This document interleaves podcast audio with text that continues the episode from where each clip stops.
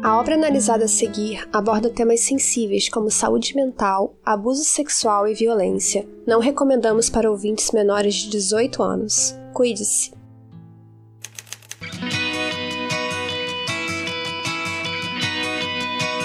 Perdidos na Estante, o seu podcast de adaptações literárias do site Leitor Cabuloso.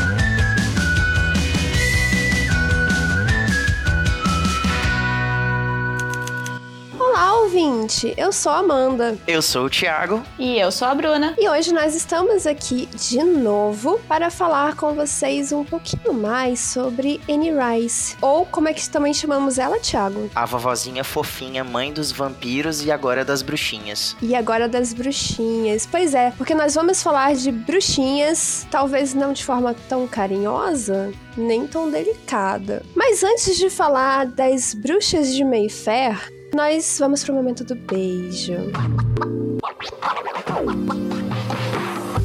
Você tem algum beijo para mandar? Amandinha, hoje eu vou mandar um beijo para uma pessoa que eu gosto muito. Eu costumo dizer que ela é a pessoa mais sensata desse podcast e é também a canceriana mais fofa da astrologia. Você consegue descobrir quem é? Eu acho que Ai, eu acho que é a Bruna. Fiquei confusa. Não, hoje eu vou mandar um beijo para você, porque você me convidou é, no episódio passado. Me convidou oh. pra esse aqui oh. também. Eu tô muito feliz. E é isso. Um beijo para você, Ai, Amandinha. Que fofinho. um beijinho para você, Ti. E você, Bruna? Você tem algum beijinho? Ah, meu beijo especial hoje vai pra um amigo meu, muito querido, Cristiano. Até ele não sabia que eu tava participando dos podcasts. Ele até falou assim: já manda o link que eu vou começar a ouvir todos os podcasts de vocês. Então, Cris, um beijão, viu? Viu? É assim que se faz. Tem que patrocinar os amigos. Tem que incentivar. Isso mesmo. E o meu beijo de hoje também é para uma amiga, porque ela fez aniversário. Na data que a gente está gravando, ela ainda não fez. Mas na data que esse episódio está indo ao ar, ela vai ter acabado de fazer aniversário. Então, um beijo, Jana, que você participou aqui do episódio Kindred com a gente. Que ficou ótimo, por sinal, com a Lu Bento também. Feliz aniversário! Aniversário, amiga. Tudo de bom, beijinhos. E eu já estou pronta para falar de bruxas e pactos e muitas muitos problemas, talvez, Thiago? Ouvinte, se você tá caindo aqui de paraquedas, a gente já te deixa um aviso de que esse episódio vai conter muito incesto, muitos temas polêmicos, muitas reviravoltas, atuações de gosto duvidoso e você pode sair daqui psicologicamente afetado. Então não diga que a gente não te avisou. Putz.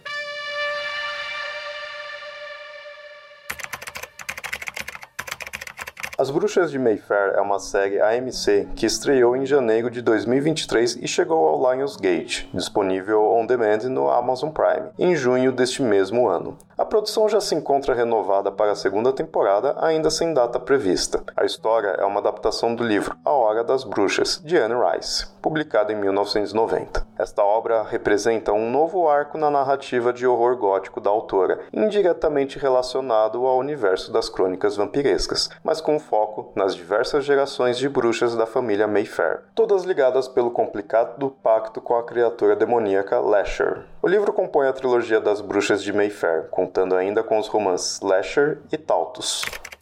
Bom, Antes da gente ir pro desafio criativo, eu preciso fazer um, um adendo. Esse livrinho pequenininho que a série adaptou é um calhamaço de mil páginas. E eu gostaria de já deixar claro para o ouvinte que não deve ser nada fácil adaptar mil páginas de conteúdo condensados praticamente inteiros em uma série de uma temporada, oito episódios. Então, as nossas opiniões aqui provavelmente serão duras e cruéis, porém, elas são referentes à série e não necessariamente à história da Anne Rice. Por falar em história da Anne Rice, Tiago, eu preparei aqui um, um desafio especialmente para você, amigo. É, hoje você resolveu dar o troco, né? Depois daquela do episódio passado. É aquilo, né? Vingança é um prato que se come frio. E eu adoro sorvete. Que não sobrou para mim dessa vez. Então eu tô quietinha aqui, ó. Fica quieta se não sobra, hein? Tá vendo? Calma, Bruno, que é seu tá guardado, que é seu tá guardado. Olha! Então, Ti, por que, que você não conta pro nosso ouvinte uma contextualizada na história, que é bem densa, né? Como se você fosse o Lasher. Primeiramente, quem é você? Bom, eu já posso começar? Pode começar. Tá, então deixa eu incorporar aqui o meu melhor espírito de atuação ruim. Não, seja um lanche bom, por favor. Deixa eu colocar aqui uma peruquinha, né? Fazer um- uma leve expressão de galã de novela mexicana e vamos lá. Cabelinho cebado. Isso aí. Escovinha no cabelo. Você provavelmente não me conhece. Nem mesmo a Talamasca poderia explicar o que eu sou. Eu fui um servo das bruxas Mayfair por séculos. Uma família que se criou, se consolidou e enriqueceu à minha sombra. Tudo começou quando Suzanne invocou meu nome pela primeira vez e eu a salvei de ser morta pelos ignorantes na Inquisição. E com ela, eu estabeleci um pacto. Eu mostrei a ela o meu poder e eu permiti com que ela pudesse usá-lo. Ao longo dos séculos, eu servi e seduzi sua linhagem. Deborah, Charlotte, Jane Louise, Angelique, Marie Claudette, Marguerite, Catherine, Mary Beth, Stella, Anta Mary, Deidre.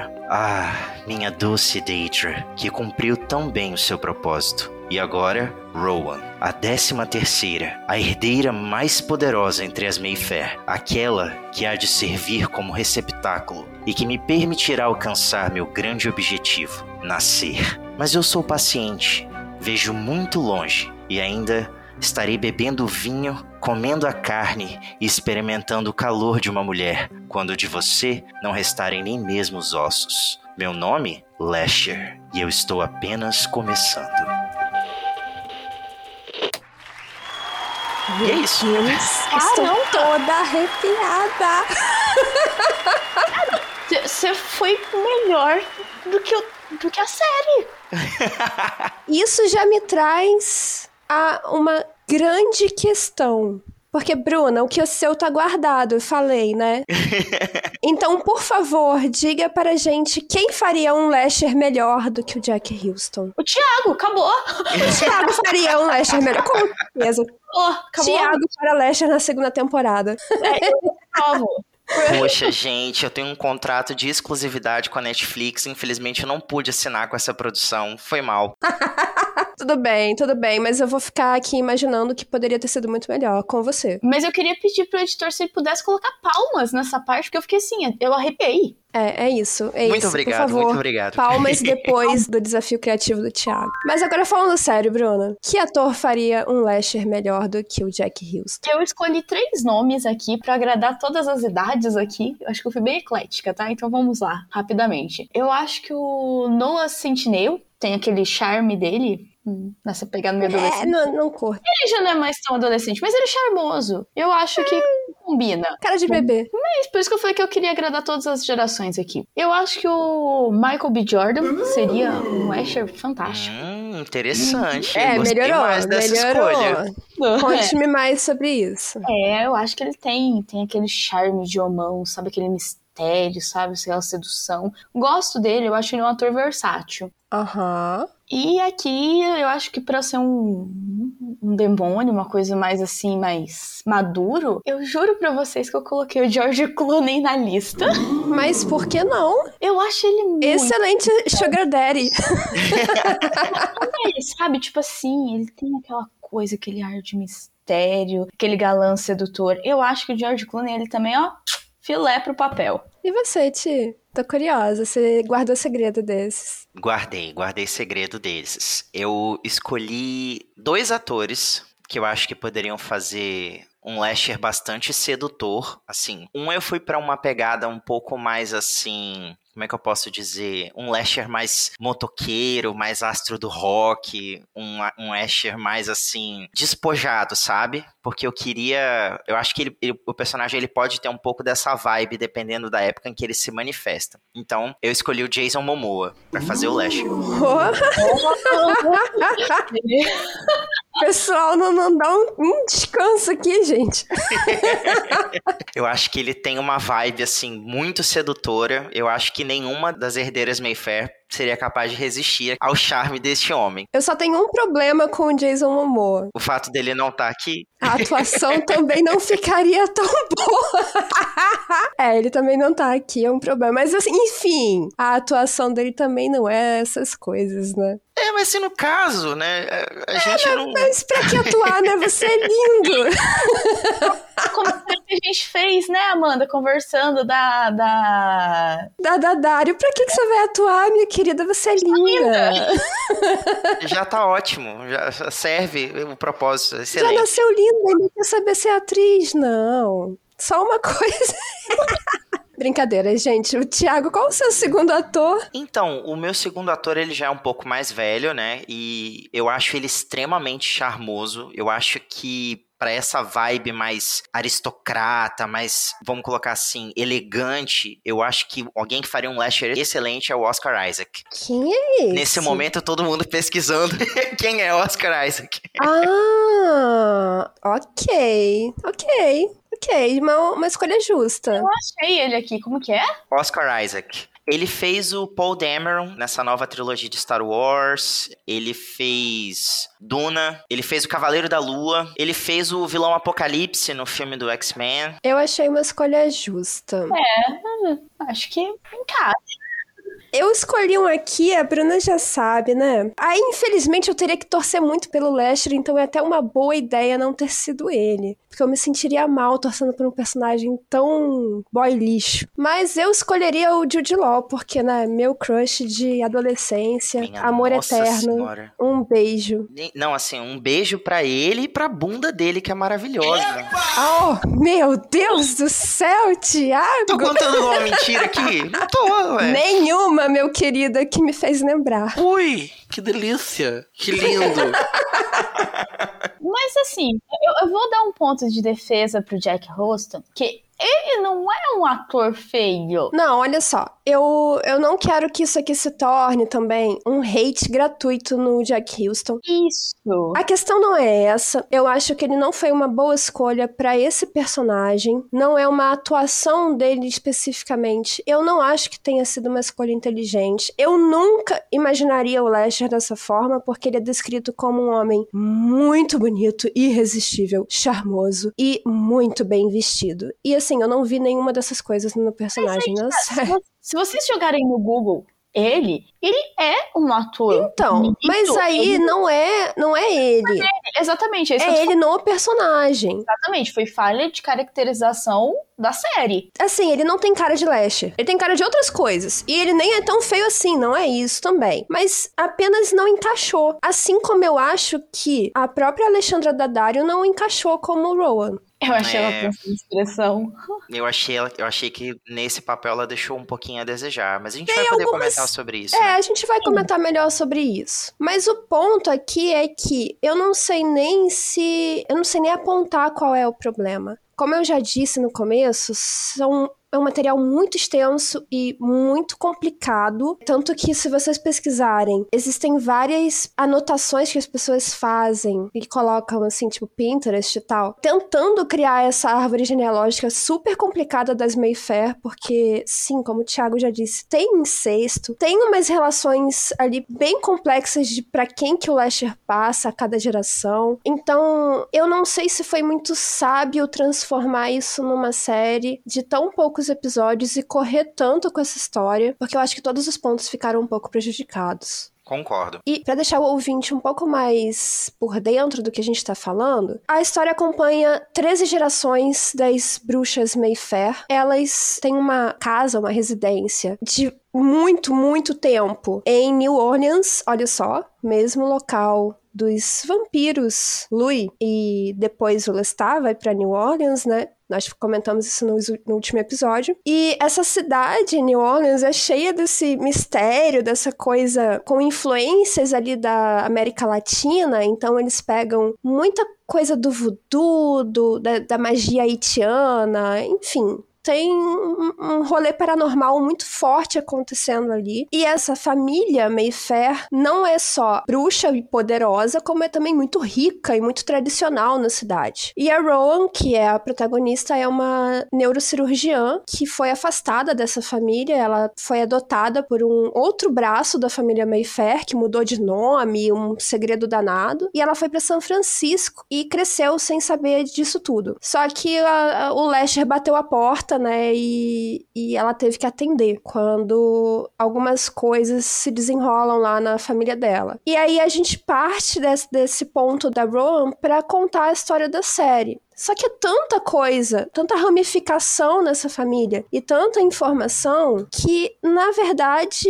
é muito pouco tempo de tela para contar isso tudo. Sim, a primeira coisa que eu achei estranha foi porque Entrevista com o Vampiro não é um livro grande, sabe? Ele não é uhum. tão extenso quanto As Bruxas de Mayfair, ou melhor dizendo, né? A Hora da Bruxa, que é o, é o primeiro volume. Isso. Aqui no Brasil, ele é publicado pela editora Rocco, e antes dele ganhar essa nova edição, em capa dura, com mil páginas, o próprio livro era dividido em duas partes, né? Eram dois volumes. Então a gente, apesar de ser uma trilogia, acabava tendo quatro livros para contar a história das bruxas de Mayfair. Mas Entrevista com o Vampiro na adaptação para AMC, acabou ganhando duas partes, né? A gente viu a história sendo contada até a metade na primeira temporada e na próxima a gente vai ver o desfecho, né? Do que, vai acontecer Isso. agora que o, o, o Lestat tá morto morto.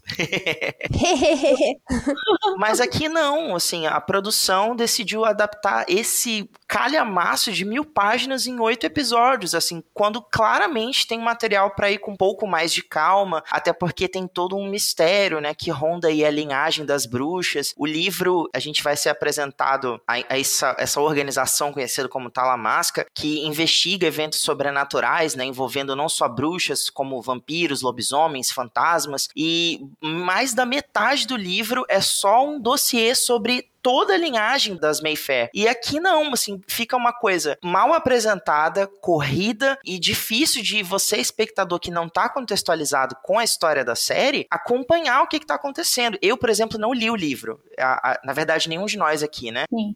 Então, eu me senti muito perdido, assim. Eu entendi que tinha um mistério, mas esse mistério eu acho que ele não é muito bem apresentado e muito menos respondido ao longo desses oito episódios. Vocês não acham? Eu acho que foi tão corrido em certos momentos que eu vou te ser sincera, eu até voltei alguns pedaços que eu pensei, epa, peraí, será que eu perdi algum ponto ali e eu não prestei atenção? Não, realmente, é isso. Foi, parece que foi tão corrido que eles soltam as informações e tudo fica com ponta solta. Entendeu? Eles não pegaram uma contextualização e explicaram, não, peraí, então vamos que a gente vai falar disso aqui, vamos falar disso aqui e explicar. Não, só jogaram lá e tipo assim, ah, vocês se viram aí para entender o que, que tá acontecendo. E é aí que eu falo para vocês que uma boa adaptação tem que existir independentemente do material original. A adaptação nada mais é do que uma nova história baseada em uma história que já existe. Mas para ela ser uma adaptação realmente boa, eu não preciso, eu que estou consumindo, não preciso ter conhecido o material original antes eu tenho que conseguir entender tudo com a adaptação. É claro que o material original pode trazer uma visão diferente, pode trazer mais detalhes, etc. Mas a essência da história inteira tem que estar tá bem explicada na adaptação. Estou certa ou estou errada? Eu concordo com você, mas eu acho que, tipo assim, mesmo que a gente parta também da ideia de que possam haver mais temporadas, a quantidade de pontas soltas que já ficou é absurda. Então, ah, mas aí tem um detalhe. Vai ter novas, vai ter pelo menos mais uma temporada que já está confirmada. Só que o momento em que a série termina, eu não li o livro como o Thiago falou, mas eu sei disso porque eu já sei todos os spoilers porque eu pesquisei o livro inteiro pra gente poder fazer esse episódio. O momento em que a série termina é exatamente o ponto que vai começar o segundo livro que se chama Lasher. Então, já não é mais adaptação de Hora das Bruxas. Já é adaptação de Lasher, segundo livro. Uhum. Então, o que ficou de ponta solta Vai não ficar. vai, não vai ser resolvido, a menos que seja diretamente relacionado a novo plot desse livro. Uma coisa que a gente comentou no episódio sobre a entrevista com o vampiro é que os planos da AMC são de criar uma espécie de universo onde essas séries, né, essa- esses escritos da Anne Rice vão se conectar. Então a gente já vai ver aqui alguns elementos que vão conectar a- as Bruxas de Mayfair com entrevista com o vampiro, né? As duas histórias se passam mais ou menos no mesmo lugar, sobre o mesmo contexto. Mais pra frente a gente vai ver personagens que estão presentes, né, nas duas séries. Mas talvez por conta disso, eu acho que era necessário ter feito um, um trabalho introdutório para essa série que a gente acabou vendo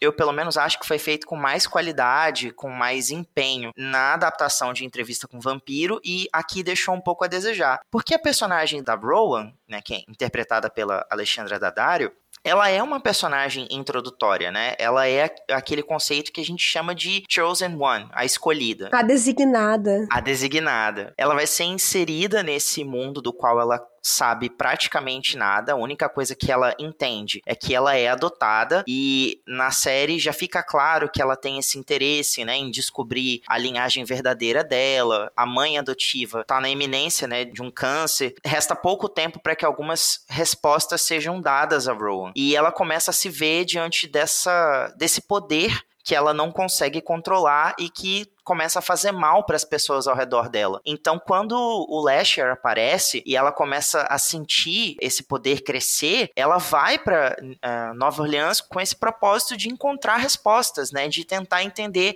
quem ela é, é e quem, de que forma essa essa árvore genealógica dela está conectada com esse poder que ela acabou de descobrir. Mas a série falha muito em apresentar para a gente alguns conceitos básicos desse universo. Os personagens eles não são memoráveis assim, além da própria Rowan, do Lasher e do Cyprian, eu não consigo me lembrar de praticamente nenhum outro personagem, assim, pelo nome, porque eles são irrelevantes, assim, a aparição deles, a contribuição deles dentro da série não é uma contribuição relevante, eles não compõem para que você entenda mais, para que você tenha essa vontade de mergulhar mais dentro do universo das bruxas de Mayfair. Então, esse é um ponto que eu acho que prejudicou muito a série. E, e acaba que eles lançam tantos subplots durante esses oito episódios que eles não conseguem desenvolver nenhum, sabe? O, o próprio Cyprian, ele não existe no livro. Sim, ele é a junção de dois personagens. Ele é a junção né? de dois personagens, sim. Então, ele já é mal trabalhado desde o começo. Porque não faz sentido o relacionamento dele com a Rowan.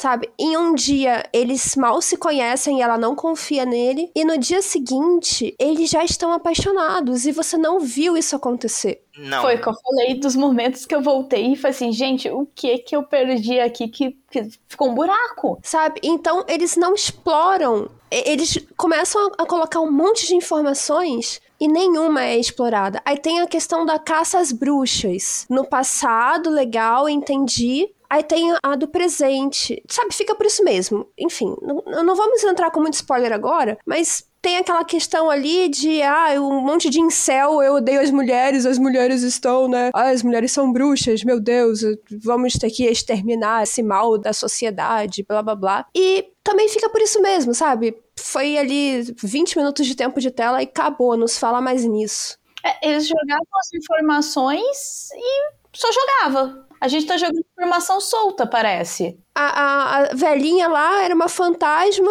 isso também logo no começo. Uma fantasma, e por quê? Por quê? Não sei por quê, é isso, tá? Aceite. Aceite que ela é uma fantasma. Poxa, é um pouco difícil, assim, defender, né? A primeira temporada de Mayfair Witches alcançou críticas medianas do público. O site Rotten Tomatoes relatou um índice de aprovação de 46% de audiência. O consenso dos críticos no site diz: As bruxas de Mayfair têm um brilho competente, mas esta bebida é composta de muitos elementos derivados para conjugar um feitiço atraente próprio. No papel principal da série, Alexandra Daddario interpreta a Dra. Rowan Fielding, uma jovem neurocirurgiã que descobre ser a improvável herdeira de uma família de bruxas. Enquanto ela tenta entender os seus poderes, ela deve enfrentar uma presença sinistra que assombra sua família por gerações. A adaptação se tornou a série número 1 um da rede em seu serviço de streaming AMC. Meninas, uma coisa que eu acho que ficou um pouquinho escura, assim, um pouquinho nebulosa nessa primeira temporada, tanto o background dessa organização, né, a, a Talamasca, que se propõe a investigar eventos sobrenaturais no mundo. A gente não entende muito bem qual é o propósito dela. Eu acho que isso foi uma coisa que eu descobri porque eu pesquisei por fora. Mas o propósito dessa organização, o que ela faz, qual é a ligação dela com a linhagem das Mayfair, eu acho que é uma coisa que não fica tão explícita, não fica muito clara dentro dessa primeira temporada. Acho que não fica nada clara. e, e, o próprio estilo de magia da linhagem das Mayfair também não fica claro, porque quando a gente fala de bruxas, a gente espera o quê? Aquela figura do caldeirão, da vassoura, do gato preto, das poções, né, de, de ritos e feitiços e encantamentos, e nesse contexto, elas vão mais para uma coisa um pouco intuitiva, é uma coisa um pouco mais assim, de controlar atmosferas, ambientes, emoções, né? A própria Rowan, ela tem um, um poder que é muito ligado ao que ela faz como médica, né? Então você vê que nesses primeiros momentos onde ela tem esses rompantes, ela causa ali um, um aneurisma cerebral no, no chefe dela no trabalho. É, depois enfim, outros eventos, né, que ela também vai tendo essa dificuldade de entender, e a série não, não explica muito bem isso, sabe? Eu diria que para além da própria Rowan, pouquíssimas outras personagens dentro da família demonstram a magia, o poder, se contextualizam como bruxas. E acima de tudo, elas não têm nome, elas não têm importância, elas não têm relevância, assim. A Rowan acabou de se reconectar com uma família da qual ela foi afastada ainda bebê, mas esse vínculo, ele é frágil, porque ela não conhece ninguém ninguém ali dentro. Ela não tem vínculo afetivo com ninguém. E nem nós conhecemos. E nem nós conhecemos. Sobre essa questão da bruxa, das bruxas em si, eu até havia comentado também com a Amanda, porque eu achei que ficou muito vago o quesito bruxaria em si é muito mal explorado. Eu, eu entendo que cada qual tem a sua habilidade, mas eles fazem de um jeito que parece que tudo gira em torno só, só das escolhidas ali. Mas as escolhidas realmente são as mais fortes, as designadas, né? Elas realmente são as detentoras do poder da família. Não, as outras têm apenas poderes secundários. E é muito mal explorado. Eles tratam de um jeito como se elas não fossem entre as nada. Mas é basicamente isso. Realmente não são importantes. Agora, tem uma coisa que eu também já tinha comentado com a Bruna, e eu acho que isso vale não só para cá, mas para qualquer universo fantástico que se crie. Quando você cria um, um universo diferente do que nós temos, né? Algo um pouco mais distante da nossa realidade, você precisa contar para o seu leitor, para o seu telespectador, o que seja, as leis desse universo, né? Sim. Você precisa criar esse mundo. Como é que ele funciona? O que, que é possível aqui? O que, que existe? Os poderes vão ser igual de Harry Potter, tipo, com varinha e, e, e pananã? Ou vai ser alguma coisa tipo caldeirão e, e, e fogo, igual aquelas bruxas mais clássicas? Ou será que vai ser uma coisa mais de telepatia e poderes da mente? Bom, você precisa explorar isso, né? A princípio, eu acredito que todas as Mayfair tenham poderes mais ligados à mente mesmo. Igual, por exemplo, a, a Jojo, que é a filha do, do tio. Tio Cortland. Cortland. Isso. Ela tem um poder de premonição. A outra Tessa é de sedução. A Ron tem essa coisa de ver dentro do corpo humano. Então é tudo muito na mente delas. Aí fica essa dúvida, essa na verdade, essa reflexão. Como adaptar para audiovisual uma coisa que não se vê? Sim, mas vamos partir do princípio então que todos os poderes delas são voltados para essas partes mais psíquicas. Eles poderiam ter feito alguma menção, né? Tipo assim, a hora que ela chegou lá na casa e tal, elas estavam falando da história delas, naquele vai e volta infinito temporal deles, né? De tipo assim, ah, os poderes da linhagem são relacionados, sabe? Alguma que ficaria mais fácil para quem estava assistindo também entender. Mas eu acho que dá para entender que é psíquico. O problema é, isso não é visualmente bem explorado. Concordo. No momento em que a Ron chega na mansão e a Jojo leva ela para ver a, os retratos das outras, né, descendentes, ela meio que dá uma rápida contextualizada, né? Até fala assim: olha, era pro retrato da sua mãe estar tá nessa sala, mas a tia Carlota não quis, a tia Carlota tentou afastar a sua mãe desse caminho. E a gente não entende muito bem, tipo assim, é, nesse caso, por que que isso aconteceu, sabe? Qual era a razão de a, a Deidre ter passado passado tanto tempo é, naquele estado que a gente viu, né? Tipo, anestesiada? Por que Uhum. que, qual era o interesse da Carlota em, em deixar a própria sobrinha naquele estado? E o Cortland, por que que ele tem tanto interesse em ajudá-la, sabe? Essas são perguntas que são parcialmente respondidas, mas eu acho que é óbvio que a gente tem que deixar ganchos para uma continuação, a gente tem que causar uma espécie de interesse, né, no, no espectador, para que ele queira continuar acompanhando aquele material, para que ele tenha expectativas, né, para o que está por vir. Mas uma coisa que eu não sei se vocês chegaram a reparar, pro ouvinte que tá acompanhando a gente, essa não, não é uma série que é fácil da gente encontrar nos nossos streamings aqui no Brasil. No momento que a gente tá gravando nesse episódio, ela tá disponível apenas através de aluguel no, no Prime Video, né? Se você for assinante do pacote da, da Lionsgate. E não é uma série, assim, que ganhou muito destaque, muita promoção. Não teve muita gente que falou sobre ela aqui no Brasil. Justamente por ela ser pouco acessível, eu imagino. Então, por conta disso, é, eu acho que o trabalho de construir um roteiro mais alinhado, mais costuradinho, vamos colocar assim, era imprescindível, justamente para que a gente ficasse com vontade de acompanhar aquele material. Eu acho que a principal missão de uma adaptação é mais do que a fidelidade ao material original. Eu acho que ela tem que ser, de certa forma, independente. Com certeza. Se ela te obriga a procurar um material de origem para que você entenda mais ou, ou entenda melhor desse universo, ela tem um problema sabe? Tipo, eu acho que ela tem que funcionar, ela tem que respirar independente do material original. Sim, que foi a, a, discussão que eu propus inicialmente, né? Porque, sinceramente, como série, eu fiquei muito interessada em comprar o livro. pra entender melhor. Não, não é para entender melhor. É para realmente ler Entender. a história. Porque, porque né?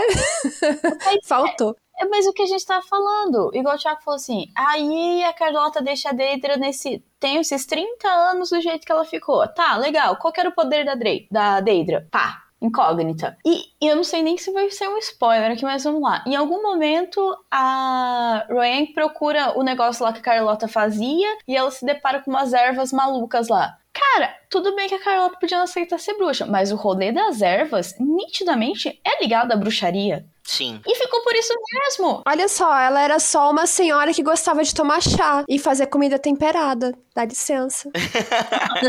com umas ervas conservadas no porão com uma luz roxa. Claro, com certeza. Ué, é o manjericãozinho dela, a salsinha. Mas químico. Mas a, você está sendo muito preconceituosa com essa velhinha simpática. Mas enfim, tá vendo? São coisas que a gente fica sem entender. Para uma pessoa que se negava tanto à bruxaria, ela tinha, assim, algumas ligações com o que a gente conhece, entre aspas, a bruxaria clássica, vamos dizer assim. Sim. Na verdade, o que ela, o que você tá falando aí, que ela encontra no livro, não é uma bruxaria, é um ritual de exorcismo. E aí está sim ligado à religião. Ah, mas no livro ele pode explicar desse jeito, mas na série dá a entender outra coisa. Não, Eu... a página do livro que ela, que do caderno que a Rowan pega está escrito exorcismo. Esse mas... é o título da página. Uma coisa que eu fiquei muito na dúvida, foram duas, na verdade, né? É se a tia Carlota, ela era religiosa, porque no, no início, assim, no primeiro episódio que a gente vê a, a Deidre adolescente, a Deidre se confessa na igreja com um padre, ela estuda num, num colégio pelo que eu entendi, né, que é de, de cunho religioso. Então, assim, qual que é o interesse da Carlota? Ela é uma Mayfair que é religiosa e tá tentando extirpar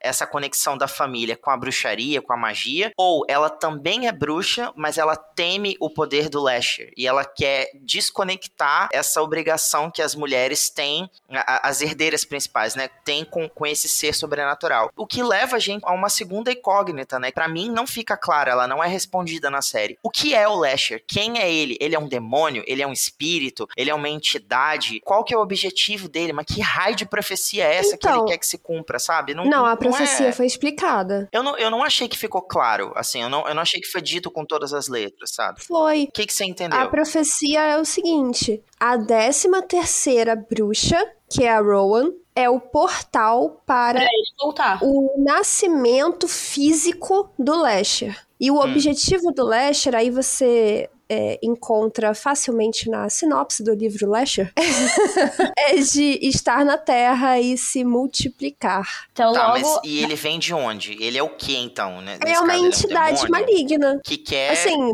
é, ah. não sei, não sei explicar. Eu acho que isso não foi explicado ainda. Que quer sair fazendo filho com todo mundo. Sim, o objetivo dele, segundo a mitologia aí da Anne Rice, é do crescer e multiplicar-vos. E aí ele quer criar uma, uma legião de Lesterzinhos. É dominação, gente, é dominação. Assim como vários, vários outras criaturas sobrenaturais, o objetivo dele é multiplicação e dominação. Tudo Vai, bem, Bruno. mas e Suzane era realmente uma bruxa? Ela era de fato uma bruxa ou ela fez um pacto e ganhou Ela fez um pacto. Tá vendo? Ué, mas isso é explicado quando ela invoca a primeira vez. Eu não achei que ficou claro, Amandinha, porque Na minha cabeça ficou. Eu entendi que ela invocou ele, que ela fez um pacto. E é isso que eu não consigo entender, porque ela não era uma bruxa. É porque foi muito repentino. E todas as outras bruxas. Só que foi, é tudo muito mal explicado. Sim, porque é tudo muito rápido, muito corrido. Parece que a gente só tá falando ponto negativo, né? Mas a minha impressão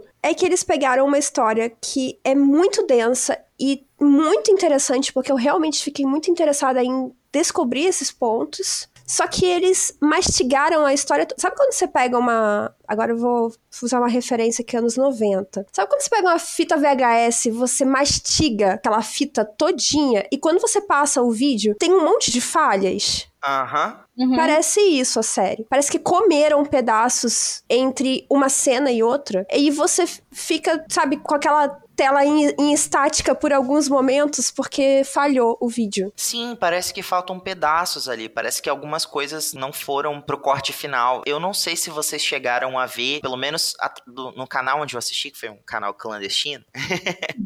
É, no final do último episódio, uma das produtoras da série, ela aparece fazendo alguns comentários sobre o episódio em si, né? Sobre o, o desfecho da série. E ela explica algumas coisas que tiveram ocorrência ali pro desfecho. E eu falei assim, caraca, se eles se deram ao trabalho de colocar a produtora da série aparecendo aqui pra dar pra gente essas explicações, é porque eu acho que é óbvio que a gente tá saindo da série sem respostas, sem conexões, sem ter feito alguns insights que normalmente a gente faria sem precisar dessa ajuda, né? Então eu acho que a produção por si só reconheceu que a série em si é um pouco desconexa, assim, ela leva muita informação e ao mesmo tempo ela brinca muito de esconder do espectador. O que é interessante, porque eu não li o livro, novamente, mas eu pesquisei algumas resenhas, né, sobre pessoas que leram os dois volumes da A Hora da Bruxa. E pelo que eu entendi, depois da apresentação inicial, né, dos personagens, aí a gente vai ver a, a Rowan, o interesse amoroso dela, né, que vai aparecer, que acabou sendo cortado da série e tudo mais, o próprio Lasher, começa um trabalho é, é quase assim, um terço do livro, mais de um terço, eu diria, um dossiê sobre a linhagem das Mayfair. E, e o que é legal, porque a gente vai ver que a Anne Rice ela vai brincar de contar pra gente sobre essa família por diversas perspectivas. Ela vai trazer fofocas das pessoas da cidade, ela vai trazer trechos de diário, notícias de jornal, relatos de personagens que não são protagonistas, mas que tenham um envolvimento com a trama, então ela vai tecendo aquilo ali aos pouquinhos, como se fosse um quebra-cabeça mesmo, para que você, leitor, vá fazendo essa junção e vai entendendo quem é essa família e por que, que eles são tão importantes dentro daquele contexto e como que eles se ligam a essa figura espectral que é o, o Lasher, né? Por que, que ele tem esse interesse nas designadas da família. E aqui na série, eu acho que eles foram muito com esse sentimento de que quem vai atrás disso já é fã, então vai alcançar essas respostas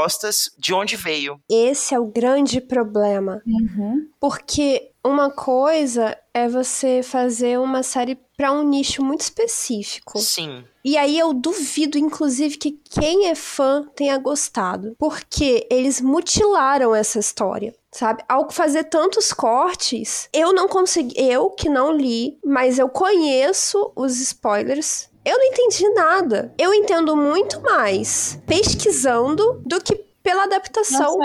Como pode? Pelo que o Thiago tava falando do livro também, eu acho que é legal colocar pro ouvinte também que esse livro, essa, essa trilogia, é muito amada pelos fãs da Anne Rice. É a segunda trilogia mais de maior destaque que ela fez. Existem algumas críticas quando ela junta as crônicas vampirescas com a trilogia das bruxas Mayfair, mas os dois universos são muito queridos. E é triste ver que um foi tão bem cuidado e bem trabalhado, e o outro foi vítima de descaso, na minha opinião. Foi quase uma negligência, né? Sabe? Porque, poxa, em muitos momentos eu, eu fiquei completamente confusa do que estava acontecendo. Em vários cortes da série, eu fiquei pensando, putz, eu tenho certeza que não é exatamente isso que está sendo mostrado. Por exemplo, a cena em que a, a Rowan entra na casa pela primeira vez e a tia tá falando aquelas coisas todas ali, a tia dá um rosário para ela, ela coloca o rosário no pescoço, beleza? E alguma coisa chama a Rowan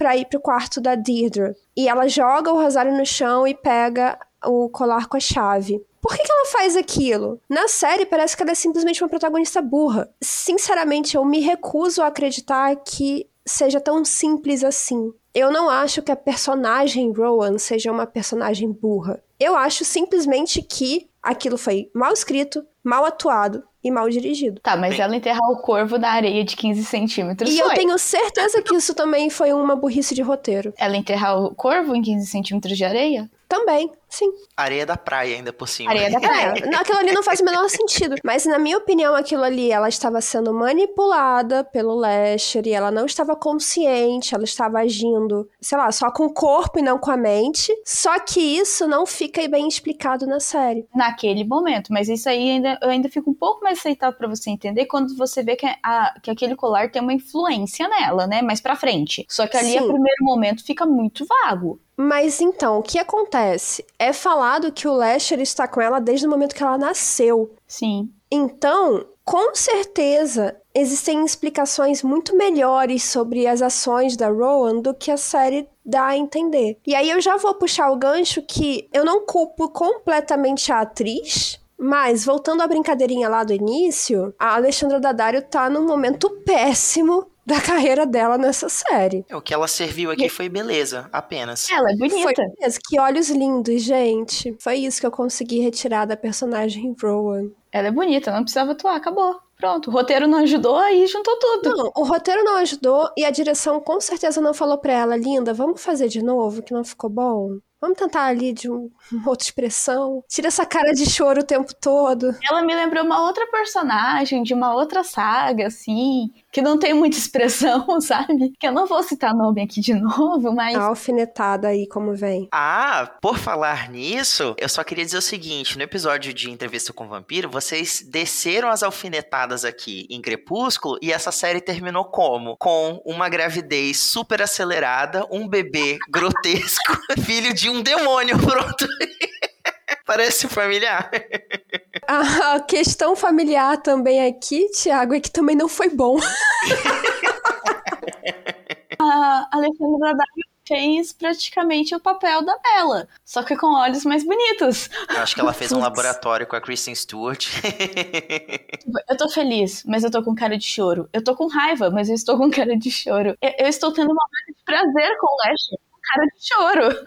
Gente, sinceramente, eu não consigo dizer uma atuação aceitável ali. Olha, foi, foi difícil, sim, sabe? A gente não tem muitos rostos conhecidos, né? Eu diria, além da Alexandra Daddario, eu não me lembro de ter visto nenhum dos atores ali em outros papéis, assim, relevantes. Isso eu acho que é um, um, um ponto complicado, porque, nossa, é, é- é triste, assim. Não, eu, eu até me perdi no que eu ia falar.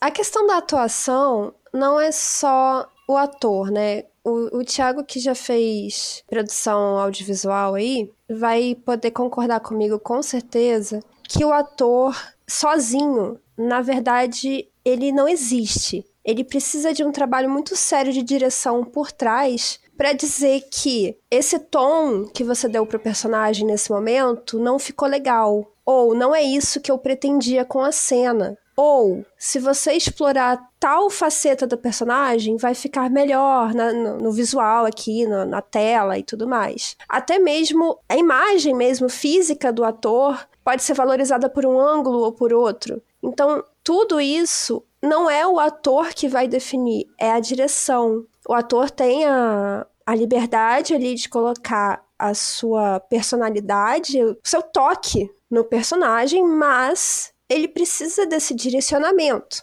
Então, por isso que eu digo que a culpa não é só da Dadário, e a culpa não é só do Jack Houston, e a culpa não é só de nenhum dos outros atores que nós nunca ouvimos falar. A culpa é dessa direção também, que é muito, muito capenga. Não só pelos problemas de storytelling mesmo que a série enfrentou, no caso aí os picotes que a gente comentou, essas coisas que não fazem sentido, esses subplots que ficaram perdidos, mas também porque não souberam definir para esses personagens quem eles verdadeiramente são. Eu peguei, por exemplo, o depoimento do ator que faz o tio da Rowan. Esqueci o nome do tio? Tio Cortland. Isso, tio Cortland. E a declaração do ator foi: eu não li o livro porque eu tive preguiça. Eu peguei um audiobook e ouvi por, sei lá, uma ou duas horas e entendi o personagem inteiro. Eu duvido que ele tenha entendido, sabe? Eu duvido eu muito. Eu vergonha de falar isso.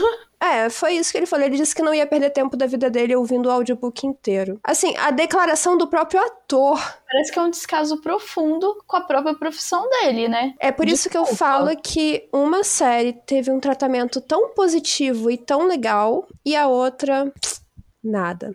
Sério, o, o Harry Hamlin, que faz o, o tio Cortland, para mim, eu até comentei isso pra Amanda, assim, eu assisti o, o, primeiro episódio e eu falei assim, ah, é o, é o tio Clodovil, porque ele me lembrou muito né, o Clodovil mesmo da, da vida real. E assim, ele também acabou ficando um personagem super raso, né? Tipo, até o, o, o, final da temporada. O propósito dele não fica claro ali dentro, você não, não percebe nuances no personagem. Eu diria que ele é, ele é bem raso, até você entender mesmo em qual lado do tabuleiro ele tá. Ele é um personagem fraco, totalmente esquecido. Assim como outros personagens, como eu já tinha comentado, dentro da, da linhagem das Mayfair, quando a Rowan vai participar daquele ritual, né, pra tentar transferir os poderes dela para outra escolhida, né, dentro ali da família. Cara, quem são essas mulheres, sabe? É, qual é o poder delas, qual é a importância delas, por que, que qualquer uma delas mereceria ser escolhida, sabe? Ah, eu sei que a Jojo tem premonições e a Tessa consegue seduzir os homens, mas é isso. Tanto que, cara, quando a Tessa é, é sequestrada e a mulherada toda se reúne para ir resgatá-la, acabou. Você não vê mais as personagens, sabe? Tipo, a, a, série fala, tipo assim, gente, olha, esse elenco é tão esquecido que a gente vai tirar elas de cena aqui e a gente não vai mostrar, sabe? Não interessa se acharam o corpo da menina, se alguém ficou com raiva da Rowan por causa do que aconteceu, se alguém culpabilizou ela pela morte da prima, né? Enfim, não, não tem resposta, sabe? Não, não tem. Assim, a única coisa que interessa aqui é a gente fazer essa personagem ser seduzida por esse, esse espírito, essa entidade. E é uma relação que, na minha opinião, na série ficou mal construída, porque a gente tem dezenas de referências, assim. Se a gente pegar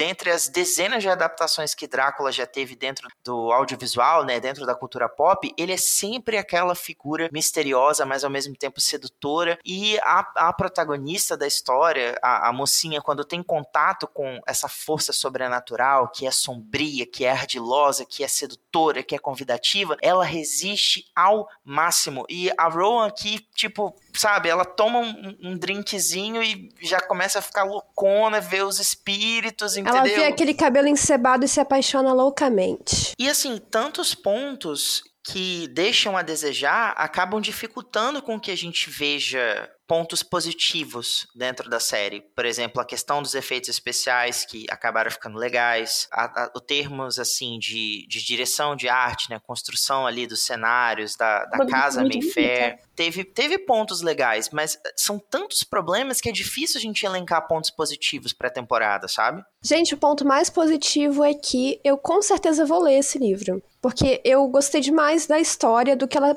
pretendeu mostrar, mas é, não conseguiu mostrar nesse recurso, então eu vou buscar o recurso original. E fechamos assim, sem saber muito bem o que aconteceu aqui. Foi muito louco, mas agradeço muito pela sua participação, Bruna, de novo. Eu que agradeço vocês. E também, Thiago, obrigada por ter participado desta loucura coletiva com a gente. Ai, Amandinha, você me mete em cada uma, viu? Ai, mas você gosta, vai. Eu gosto sim. É isso, ouvinte. Eu espero que você tenha gostado e a minha indicação é procure o livro nesse caso. Ou não, né? Porque mais de mil páginas, Ou não. coisas muito loucas, incestuosas, então assim, vá Dá por pra sua conta e dizer risco. que a Alexandra Daddario é linda. Dá pra dizer que ela é linda, é isso. Um beijo, ouvinte, e até a próxima. Contribua para novos episódios do Perdidos na Estante em catarse.me barra leitor underline cabuloso ou no PicPay. Se você é das redes sociais, nos encontre em twitter.com barra perdidosestante e instagram.com barra perdidosnaestantepod. Você acaba de ouvir mais um episódio do Perdidos na Estante. A apresentação foi de Amanda Barreiro, Thiago Augusto e Bruno Tomura. A pauta foi da Amanda Barreiro. A produção foi da Domênica Mendes. O assistente é o Leonardo Tremesquim e a edição é do Ace Barros. Esse episódio é um oferecimento de Aire Chu, Aline Bergamo, Alan Felipe Fenelon, Amaury Silva, Caio Amaro, Camila Vieira, Carol Vidal, Carolina Soares Mendes, Clécio Duran, Daiane Silva Souza, Guilherme De Biasi, Igor Baggio, Janaína Fontes Vieira, Lucas Domingos, Lubento, Luiz Henrique Soares, Marina Jardim, Marina Kondratovic, Moacir de Souza Filho, Nilda e Ricardo Brunoro.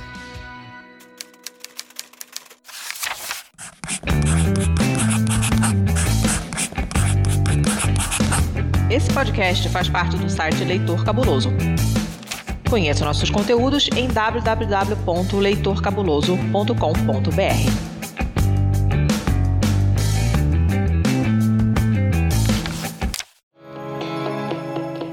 Você ouviu um episódio participante da campanha O Podcast Delas 2023.